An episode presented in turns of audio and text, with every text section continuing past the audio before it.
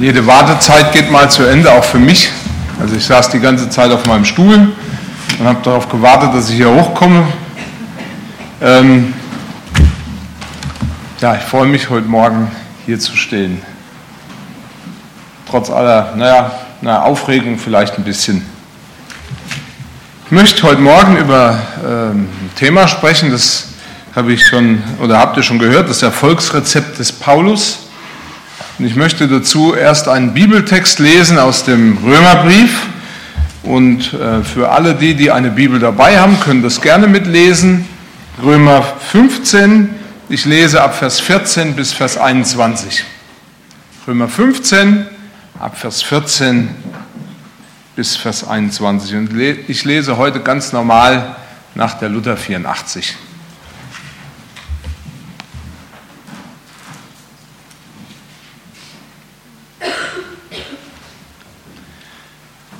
Ich weiß aber selbst sehr wohl von euch, liebe Brüder, dass auch ihr selber voller Güte seid, erfüllt mit aller Erkenntnis, so dass ihr euch untereinander ermahnen könnt.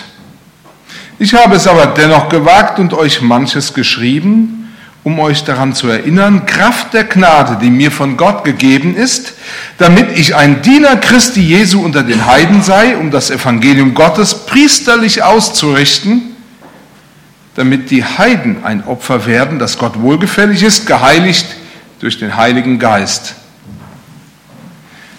Darum kann ich mich, nicht, äh, kann ich mich rühmen in Christus Jesus vor Gott. Denn ich werde nicht wagen, von etwas zu reden, das nicht Christus durch mich gewirkt hat, um die Heiden zum Gehorsam zu, zu bringen durch Wort und Werk. In der Kraft von Zeichen und Wundern und in der Kraft des Geistes Gottes so habe ich von Jerusalem aus ringsumher bis nach Illyrien das Evangelium von Christus voll ausgerichtet. Dabei habe ich meine Ehre da reingesetzt, das Evangelium zu predigen, wo Christi Name noch nicht bekannt war, damit ich nicht auf einem fremden Grund baute, sondern ich habe getan, wie geschrieben steht, denen noch nichts von ihm verkündet worden ist, die sollen sehen und die noch nichts gehört haben, sollen verstehen. Bete noch einmal. Herr, du gibst uns dein Wort. Dein Wort macht lebendig. Und ich segne dein Wort jetzt an unseren Herzen und bitte dich, dass du uns veränderst, dass du uns berührst durch deinen Geist. Amen.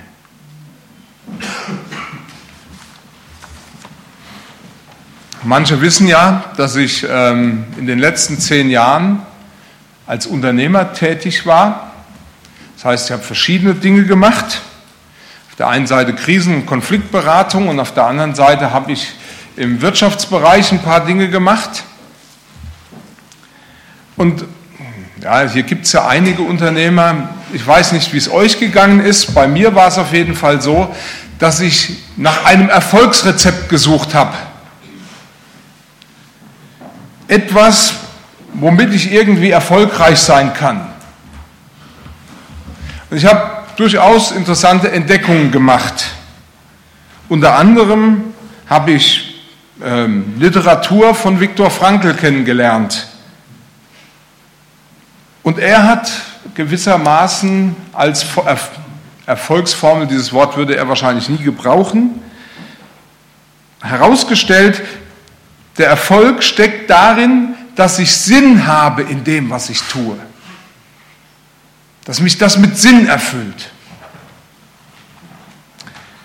Und ich muss sagen, wenn ich Sinn in, in dem finde, was ich tue und von diesem Sinn angezogen werde, dann komme ich zum Ziel.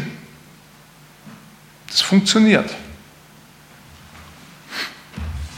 Ich habe unter anderem auch andere Sachen mir angeschaut, unter anderem habe ich einen Mann kennengelernt, der ein Rezept dafür hat, wie man Millionär wird. Also wenn hier ist hier jemand da, der Millionär werden will, ich äh, gebe euch die Adresse, ähm, könnt ihr gerne nachher zu mir kommen. Äh, naja, könnt ihr ihn auch im Internet finden, das ist nicht so schwierig. Ähm, er hat nämlich eine ganze Zeit lang im Internet ähm, Tipps geschrieben, darüber, was man machen muss, um Millionär zu werden. Am Anfang habe ich das für einen Joke gehalten, für einen Witz. Ich habe gedacht, da kommt einer und sagt, er will Millionär werden. Ihr kennt das ja vielleicht auch. Ähm, so hat man es mir auch beigebracht. Wenn das Wörtchen wenn nicht wäre, wäre mein Vater Millionär. Das Problem ist, das Wörtchen wenn gibt's. Das gibt es auch in meinem Leben. Ähm, aber er hatte einen Plan. Und das hat mich beeindruckt, dass er wirklich eine Idee hatte, wie man das machen muss. Mittlerweile, wie gesagt, schreibt er im Internet und gibt auch Tipps darüber, wie man oder was man tun muss, um zu seinem Glück zu kommen. Und ich habe mal so drei Tipps rausgesucht, die er gemacht hat. Äh, ich sage es gleich, ich stehe nicht zu allem, was er äh, so von sich gibt, weil manches fällt mir einfach schwer, mich da rein zu versetzen. Das Erste, was er gesagt hat, du musst auch reich werden wollen und denken wie ein Reicher. Da fängt es schon bei mir an. Es fällt mir schwer, wie ein Reicher zu denken. Und dann etwas, was ich vom Fußball her gut kenne, also ich bin Fußballfan für die Leute, die es dann jetzt noch nicht gehört haben, die wissen es jetzt auch. Ähm, du musst konsequent an deinem Glück arbeiten. Das hört man, wenn so Fußballvereine lange eine Durststrecke haben, dann äh, hört man Pressekonferenzen, ja, wir zwingen unser Glück. Und er sagt, du musst an deinem Glück arbeiten. Und jetzt das Dritte, das hat er so geschrieben, er sagt, äh, du kannst dir alles vom Universum bestellen. Jetzt bin ich in der Generation aufgewachsen, wo es Quelle gab, wisst ihr? Da gibt es so eine, mein erster Kassettenrekorder war von der Marke Universum. Und irgendwie verstehe ich das falsch. Wenn er sagt, du musst es beim Universum bestellen, dann denke ich immer, aha, Quelle hat alles. Ähm, hat er wohl nicht ganz so gemeint. Aber er und ein mehrfacher Millionär geben Millionärsschulungen. Und er schreibt, dass er damit guten Erfolg hat und die Leute auch Erfolg haben. Er hat so einen ja, Satz gesagt, der ihn so ein bisschen ausmacht. Er sagt, du selbst bist das allergrößte Hindernis, um reich zu sein. Es gibt tolle Erfolgsformeln. Aber wisst ihr, ich denke darüber nach. Wenn Erfolg und Glück herstellbar ist, warum brauchen wir dann noch Jesus Christus?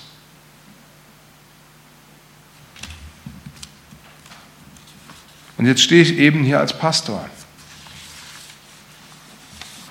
Und ich stelle fest, dass ich dieser Frage immer wieder ausgesetzt bin. Und natürlich, jetzt stehe ich hier das erste Mal, soll predigen, soll irgendwas sagen und weiß, auch als Gemeinde stehen wir ja vor der Frage, ist Erfolg planbar? Ist es machbar? Kann ich das machen?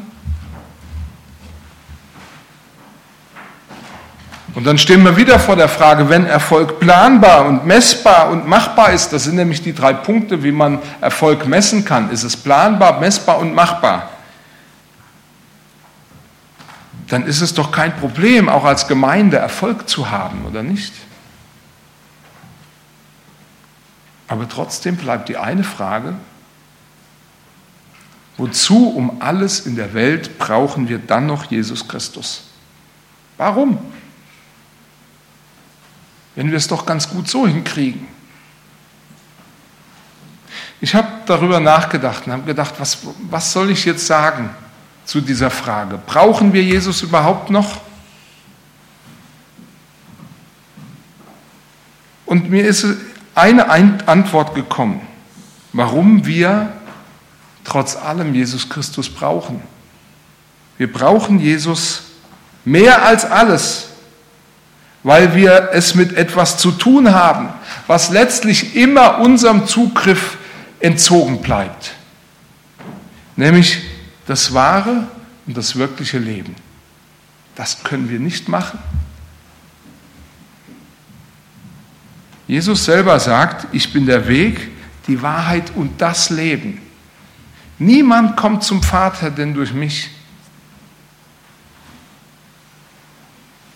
Wir können zwar als Menschen eine erfolgreiche Organisation aufbauen, Wir können Strukturen schaffen, die es Menschen auch leichter machen, in eine Gemeinde zu kommen. Und natürlich, überall, wo Menschen sind, muss man auch was organisieren. Das ist schon so.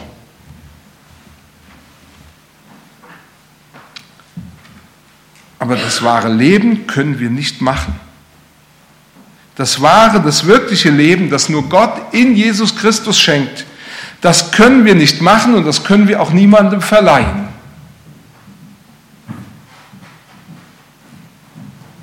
Und weil das so ist, muss unsere Hauptfrage eigentlich die sein, was will Gott an mir sehen? Was will er an dir sehen? Was will er an uns als Gemeinde sehen? damit er Menschen dieses Leben schenkt oder anders ausgedrückt, damit wir, ich sage das mal so alt christlich, damit wir Vollmacht haben.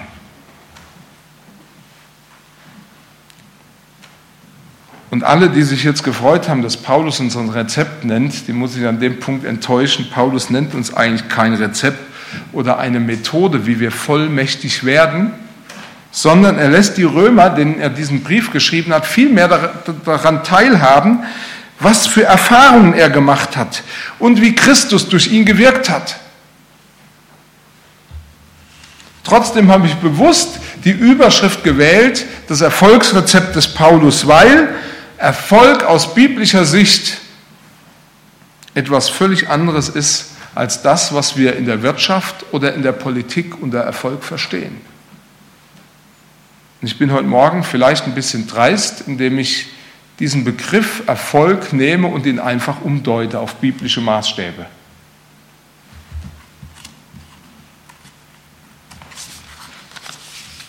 Ich möchte heute zwei ja, Untergedanken weitergeben zum Erfolgsrezept des Paulus. Das erste ist Kraft, die nicht von mir kommt. Paulus schreibt, ich habe aber habe es aber dennoch gewagt und euch manches geschrieben, um euch zu erinnern, Kraft der Gnade, die mir Gott gegeben hat. Damit ich ein Diener Christi Jesu unter den Heiden sei, um das Evangelium Gottes priesterlich auszurichten, damit die Heiden ein Opfer werden, das Gott wohlgefällig ist, geheiligt durch den Heiligen Geist. Ja, es gibt ja verschiedene Wege, wie man sich einem Thema widmen kann oder nähern kann. Ich habe den Weg gewählt, mich einfach mal hinzusetzen, das Duden Herkunftswörterbuch zu nehmen und mich zu fragen, was heißt denn Erfolg? Erfolg wird eigentlich von der Grundbedeutung her mit Folgen wiedergegeben. Und Folgen meint nichts anderes wie hinterher oder nachgehen. Folgen war ursprünglich ein Rechtsbegriff aus dem Hochdeutschen, Althochdeutschen und meint sich nach jemandem richten, jemandem beistimmen und jemandem gehorchen. Und wenn man das Ganze zusammennimmt und sich fragt, was ist dann Erfolg, dann heißt Erfolg eigentlich nichts anderes, als dass Erfolg das ist, was man erreicht, wenn man jemandem oder etwas folgt. Das ist Erfolg. Und Paulus sagt, das, was ich gemacht habe, mein Erfolgsrezept kommt daher, dass ich Christus konsequent gefolgt bin. Ich gehorche ihm und ich habe mich ganz nach ihm ausgerichtet. Ich schreibe, weil ich in seinem Dienst stehe, weil ich einen Auftrag und ein Amt von ihm bekommen habe. Und Paulus hat sich Jesus Christus ganz verschrieben. Er sagt, ich gehöre ihm auf Gedeih und Verderben. Alles, was ich bin, es gehört ihm. Es ist die Kraft seiner Gnade. Es ist sein Wort und Werk, das ich gepredigt habe. Und weil ich ihm gehöre, hat Christus gewirkt.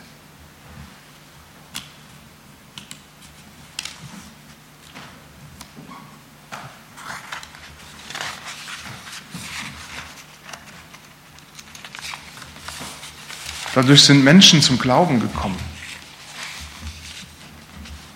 die Paulus dann wiederum als ein Gott wohlgefälliges Opfer ihm hin Gott hingebracht, dargebracht hat.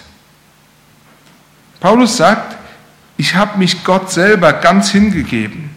Und die Menschen, den ich gepredigt habe, die habe ich auch Gott hingegeben. Warum? Weil das, so sagt er in Römer 12, dass der vernünftige und Gott wohlgefällige Gottesdienst ist.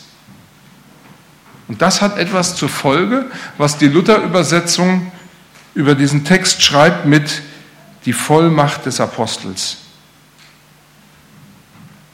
Paulus war deshalb vollmächtig, weil er sich ganz hingegeben hat und ganz in der Kraft arbeitete, die Gott ihm verlieh.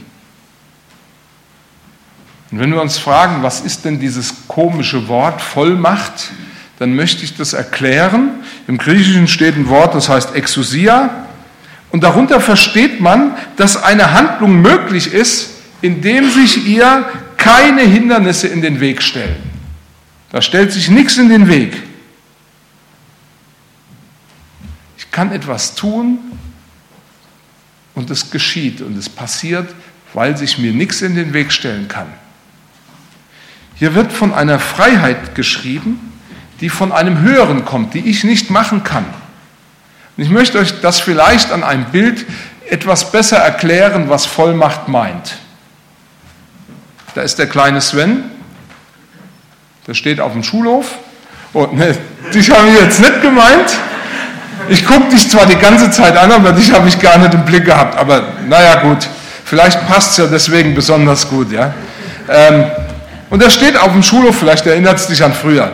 Äh, und er steht auf dem Schulhof und da stehen zwei große Kerle vor ihm. Und die sagen, deine neuen Turnschuhe, dein Handy, dein Portemonnaie und deine Jacke, alles uns, gib's her. Und wenn jetzt der Sven allein da steht, was bleibt ihm anders übrig, als ihm die Jacke, das Handy, die Schuhe und alles zu geben? Jetzt stellt euch aber vor, der Sven hat fünf große Brüder, die gehen auch auf die Schule und die sind noch zwei Klassen höher als die Typen, die vor ihm stehen. Und die stehen nur um die Ecke. Und die sehen auch, was mit dem Sven passiert. Dann kann sich dieser kleine Sven erlauben und sagen, wenn die sagen, dein Handy, deine Schuhe, deine Jacke, alles meins, dann kann der sich erlauben und sich hinstellen und sagen, nö, gebe ich nicht her. Warum?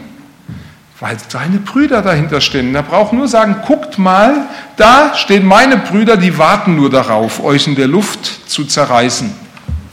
Ja? Die machen euch platt. Also probiert's. Das ist Vollmacht. Ich habe alle Freiheit, etwas zu tun, weil hinter mir eine Macht steht, die größer ist als ich selber. Die von einem Höheren kommt. Und das ist eben nicht nur eine imaginäre Macht, die ich mir mal gedacht habe oder die ich mir irgendwie, sag ich mal, einreden will, sondern die tatsächlich ist. Und diese Vollmacht ist etwas, was Gott schenkt. Aber eine Vollmacht dieser Art kann ich nicht machen. Es ist unmöglich, die kann ich mir auch nicht aneignen. Die kann ich nicht hinkriegen.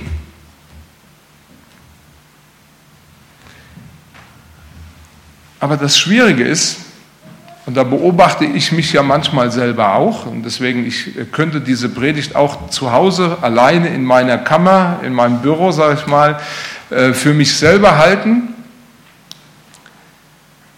Es liegt doch in der Natur, in unserer Natur, dass wir gerne Zugriff auf sowas wie Vollmacht hätten, oder? Wir wollen Erfolg auch in geistlicher Hinsicht machen. Und glaubt mir nur, dass ich nicht auch einige Gedanken darüber verschwendet habe, was ich denn tun könnte, um vielleicht heute Morgen zu punkten, Erfolg zu haben. Sollte mich doch lieb haben, oder nicht? Wir hätten gern die Macht. So wie dieser ehemalige Zauberer Simon in der Apostelgeschichte wird er beschrieben, wir denken manchmal, Macht ist etwas, was man gebrauchen kann, was man zur Verfügung hat oder eben unter seine Verfügungsgewalt kriegen kann. Und für ihn war das ganz natürlich so. Er dachte, ich kann Macht irgendwie in die Finger kriegen und dann kann ich sie zu meinen Zwecken benutzen. In Apostelgeschichte 8, Vers 18 wird berichtet, als aber Simon sah, dass der Geist gegeben wurde, wenn die Apostel die Hände auflegten, bot er ihnen Geld an und sprach, gebt mir auch die Macht, damit jeder, dem ich die Hände auflege, den Heiligen Geist empfange. Wenn es doch nur so einfach wäre. Aber es verführt uns doch ziemlich, die Macht anzueignen, uns Macht anzueignen, wenn wir glauben, dass man Macht oder Vollmacht irgendwie besitzen kann.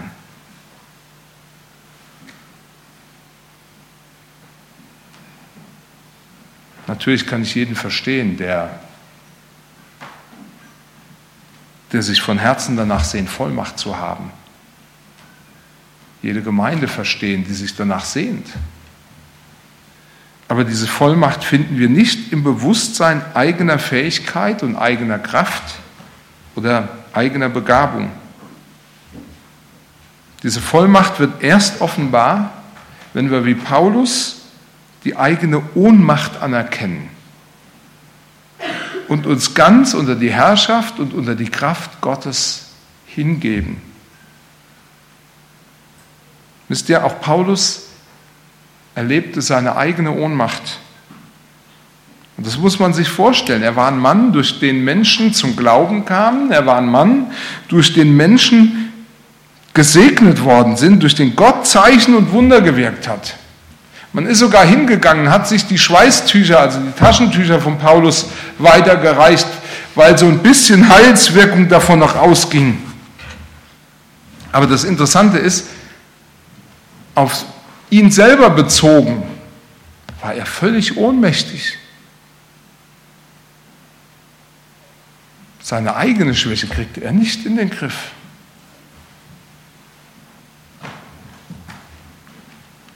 Und das war auch gut so, weil er dadurch gelernt hat, sich seiner eigenen Schwachheit zu rühmen. Im zweiten Korintherbrief bekommt Paulus gesagt, wie er mit seiner Schwäche umgehen soll. Da heißt es nämlich in 2. Korinther 12, Vers 9, und er hat zu mir gesagt, lass dir an meiner Gnade genügen, denn meine Kraft ist in den Schwachen mächtig. Darum will ich mich am allerliebsten rühmen meiner Schwachheit, damit die Kraft Christi in mir wohne. Und wir lernen, in diesem Fall ist persönliche Schwachheit und persönliche Schwäche nicht Fluch, sondern Segen. Geistliche Kraft liegt offenbar darin, dass ich meine Schwachheit anerkenne und ganz hinter Jesus Christus zurücktrete. Ich habe vor, ja, ist schon ein bisschen länger, einiger Zeit mit einem Mann gesprochen, der so an seiner Schwachheit gelitten hat und leidet, dass er sie gerne los wäre. Und er hat auch gute Gründe, weshalb er seine, seine Schwächen loswerden wollte. Er sagt, dann kann Gott noch mehr durch mich wirken. Wir haben auch um Heilung gebetet, weil das die Bibel sagt, wir dürfen das tun. Aber ich muss trotzdem lang darüber nachdenken. Und mir ist klar geworden, wir sind so oft, und dann schaue ich auf mich zuerst, wir sind so oft mit unserer Schwachheit beschäftigt, mit dem, was wir brauchen, was wir wollen, damit es uns gut geht. Und dass Jesus Christus dahinter ganz klein wird.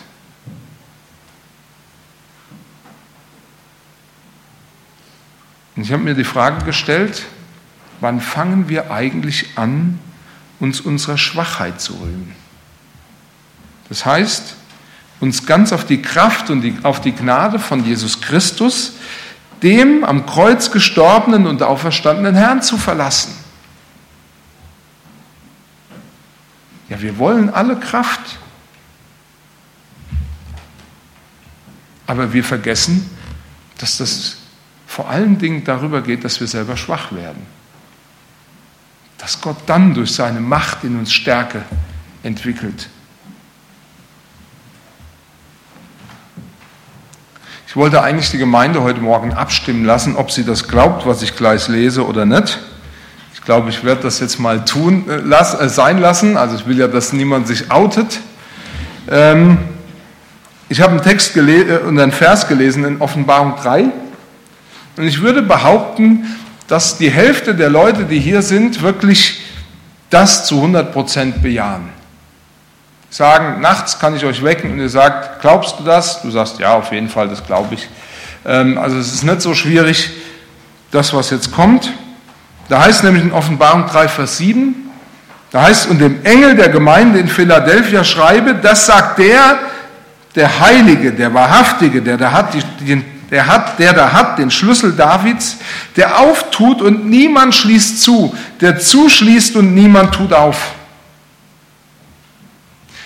Wenn ich jetzt die Probe aufs Exempel machen würde und würde fragen, glaubt das jemand, dass Jesus Christus die Macht hat, aufzuschließen und niemand anderes kann zuschließen und dass er die Macht hat zuzuschließen, niemand kann aufschließen, also das, was Vollmacht ausmacht, dann könnte ich mir vorstellen, dass doch, oder hoffe ich doch wenigstens, äh, eine ganze Reihe der Leute sagen würden, ja, das glaube ich vollkommen.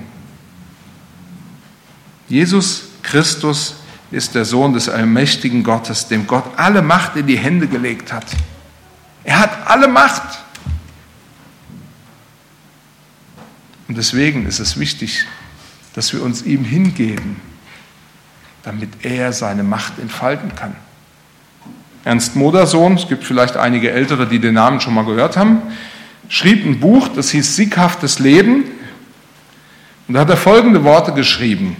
Lasst uns einfach gehorsam sein und alles weitere Gott überlassen. Die Folgen sind nicht unsere Sache. Unsere Sache ist der Gehorsam. Ich möchte ein zweites sagen. Erfolg, Folgen hat mit Gehorsam zu tun. Denn ich werde nicht wagen, von etwas zu reden, das nicht Christus durch mich gewirkt hat, um die Heiden zum Gehorsam zu bringen durch Wort und Werk in der Kraft von Zeichen und Wundern und in der Kraft des Geistes Gottes. So habe ich von Jerusalem aus ringsumher bis nach Illyrien das Evangelium von Christus voll ausgerichtet. Die Bibel macht uns klar, dass wir keine geistliche Vollmacht haben, wenn wir nicht gehorsam sind. Das heißt, und ich sage es hier wörtlich, wenn wir uns nicht ganz dem unterwerfen, der allein die Macht im Himmel und auf Erden hat, Jesus Christus. Und wenn wir das Wort unterwerfen hören, dann haben wir ganz schnell das Wort unterdrücken im Ohr. Dann denken wir, aha, ich soll mich auch noch einem unterwerfen. Ich bin doch selbstbestimmt, selbstermächtigt, ich will frei sein. Das Interessante ist, dass die Bibel immer wieder deutlich macht, dass die Herrschaft, die Christus über uns ausübt, eine völlig andere ist, wie das, was wir in der übrigen, in der natürlichen Welt vorfinden.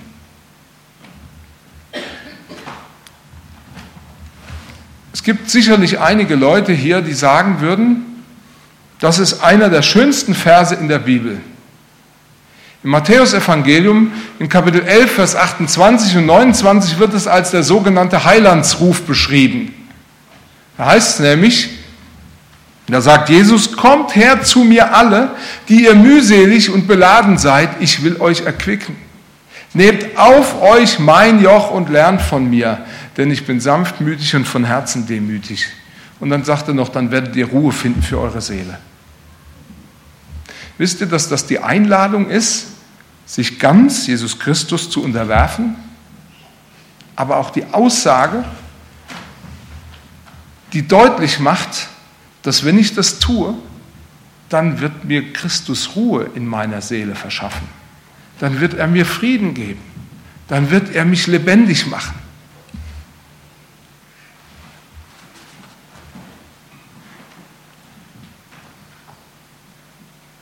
Darum geht's, dass wir uns ihm unterwerfen. Paulus sagt, das habe ich gemacht. Ich habe mich ganz dem unterworfen, was Jesus Christus will. Ich habe mich ihm unterworfen. Ich habe meinen Auftrag, Auftrag ausgeführt. Und mein Auftrag war die Verkündigung des Evangeliums. Ich habe das dafür meine Ehre eingesetzt. Ich habe alles gemacht, dass das sichtbar wird. Und wisst ihr, was Evangelium für Paulus war? Offensichtlich war Evangelium für ihn das, was Christus durch ihn gewirkt hat. Petrus schreibt dasselbe in 1. Petrus 2, Vers 9, was Evangelium ist. Da sagt er nämlich, ihr aber seid das auserwählte Geschlecht, die königliche Priesterschaft, das heilige Volk, das Volk des Eigentums, und dann sagt er, was Evangelium ist, dass ihr verkündigen sollt die Wohltaten dessen, der euch berufen hat, von der Finsternis zu seinem wunderbaren Licht. Die Psalmen sind voll davon, dass jemand berichtet, welche große Taten Gott in seinem Leben gemacht hat. Und Paulus sagt, das habe ich gemacht, dafür habe ich mich eingesetzt, dazu war ich gehorsam, dass ich gesagt habe, was Gott in meinem Leben gemacht hat. Da hat er nicht viele Sachen auswendig gelernt. Das konnte er dem Bäcker erzählen. Das konnte er überall, wo er war, erzählen, was Gott durch ihn gemacht hat. Gott hat geschenkt, dass er dadurch Vollmacht hatte, dass andere zum Glauben kommen. Paulus redete von dem, was Christus gemacht hat. Petrus fordert die, die Gemeinde auf, von dem zu reden, was für, was für Wohltaten Gott in Christus an ihr gemacht hat. Überall scheint es bei ihm durch, dass er sein ganzes Leben Jesus Christus gewidmet und unterworfen hat. Und er sagt, selbst die Menschen, die durch mich zum Glauben gekommen sind, durch das Vorbild, die angesteckt wurden, weil sie gesehen haben, Gott tut wirklich große Dinge im Leben eines Menschen. Er macht lebendig. Er schafft Frieden, er schafft Ruhe. Selbst die Menschen, die dadurch zum Glauben gekommen sind, die hat er eben nicht als Erfolgsquote betrachtet, sondern als ein Opfer, das er Gott zur Ehre darbringen wollte. Und er sagt, ich habe sie priesterlich Gott dargebracht. Also fürbittend und hingegeben brachte er diese Menschen vor Gott.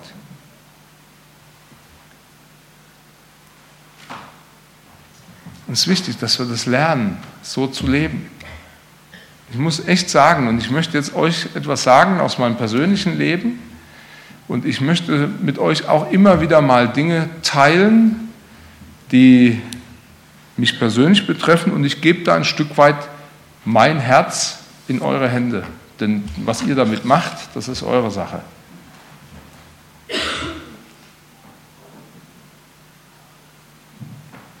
Lange Zeit war in meinem Leben mein Denken verkehrt. Ich wollte vor allem Erfolg haben. Vor allen Dingen in dem, was ich gemacht habe. Ich wollte wirklich erfolgreich sein. Und ich sage es nicht gern, aber es ist die Wahrheit. Ich habe gepredigt, weil ich glaubte, gut zu sein und weil ich die Anerkennung wollte. Und ich habe mich vor manchen Dingen gedrückt in meinem Leben. Die habe ich nicht gemacht. Und um die bin ich drumherum geschippert, weil ich glaubte, dadurch eben nicht gut dazustehen. Und ich habe immer wieder versucht, mich gut zu verkaufen. Und soll ich euch was sagen? Ich bin daran vollkommen gescheitert. Vieles von dem wurde zu einem Ring, der sich wie ein Druck um meine Brust gelegt hat. Und das habe ich nicht, nicht allen Leuten erzählt, meistens auch für mich behalten, ähm, dass das ja, mir Schmerzen gemacht hat hier in meiner Brust. Ich habe richtig Schmerzen gehabt. Aber noch viel, viel schlimmer ist, mir ging viel von meiner mir von Gott geschenkten Freiheit verloren.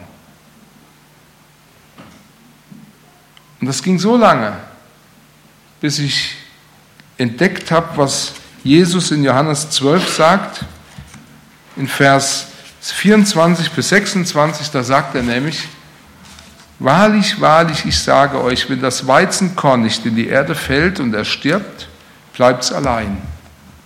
Wenn es aber erstirbt, bringt es viel Frucht. Wer sein Leben lieb hat, der wird es verlieren. Und wer sein Leben auf dieser Welt hasst, der wird es erhalten zum ewigen Leben. Wer mir dienen will, der folge mir nach, und wo ich bin, da soll mein Diener auch sein. Und wer mir dienen wird, den wird mein Vater ehren. Ich habe ein Seminar besucht, in dem ging es um Smalltalk. Das heißt, wie ist es, wenn man fremd wohin kommt? Was kann man denn reden? Einmal kann man immer über das Wetter reden. Das ist also, wenn ihr mal irgendwie fremd hierher kommt, dann äh, müsst ihr halt über das Wetter reden. Aber das andere ist, was ich auch entdeckt habe, es gibt viele Leute, die sind nicht lange beim Wetter, sondern die fangen dann an, darüber zu reden, mein Haus, mein Boot, mein Doktortitel, mein, mein Auto äh, und, naja, was weiß ich, äh, mein berühmter Schwiegervater oder irgend sowas. Und ich muss sagen, ja, wir versuchen uns alle oft ins rechte Licht zu setzen möglichst gut dazustehen. Und es kostet so viel Energie, so viel Kraft. Du glaubst gar nicht, was für Lebensenergie du verpulverst, nur weil du vielleicht heute Morgen hergekommen bist und gut aussehen willst. Weil du dich nicht so annehmen kannst, wie Gott dich gemacht hat weil du glaubst, du musst in anderen irgendwas darstellen, sonst lieben sie dich nicht. Ja? Das ist doch krank, wenn, sag ich mal, schon 12, 13, 14-jährige Mädchen darüber nachdenken, dass ihre Nase schief ist und sie doch eine gerade Nase brauchen und vielleicht noch eine Schönheits-OP brauchen, damit irgendwie sie von anderen geliebt werden damit sie endlich anerkannt werden. Und was machst du nicht, wenn du irgendwo fremd hinkommst, um irgendwie schön dazustehen? Paulus sagt, nein, das macht dich krank, das macht dich kaputt. Wenn du dich Jesus Christus hingibst, wenn du dich ihm unterwirfst, dann hast du eine Freiheit, die über alles hinausgeht. Dann wirst du Anteil an seiner Macht, an seiner Kraft haben. Wisst ihr, Jesus selber hat es vorgemacht, wie wichtig es ist, sich hinzugeben. Er hat sein Leben gegeben, damit viele gerettet werden. Aus dem Philipperbrief wissen wir, in Philippa 2, es war sein Gehorsam, sein Leben zu geben. Und ich darf sagen, zum Glück hat er das gemacht, deswegen darf ich heute sagen, ich lebe. Paulus hat sein Leben, seine ganze Ehre für das Evangelium eingesetzt. Ich muss zugeben, ich sehne mich selber nach geistlicher Vollmacht.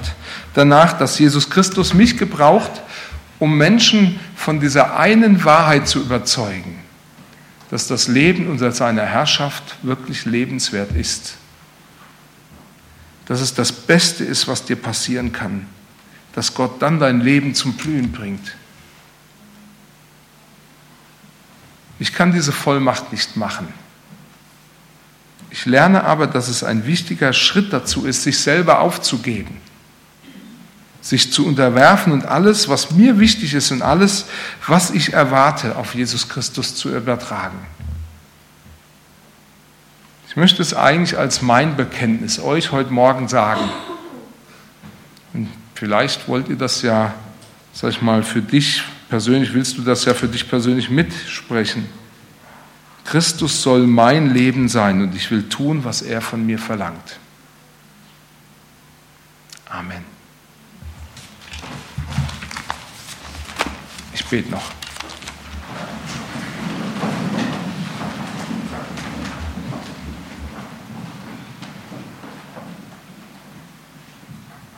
Ja, Herr, und du bist das Leben das sich wirklich lohnt.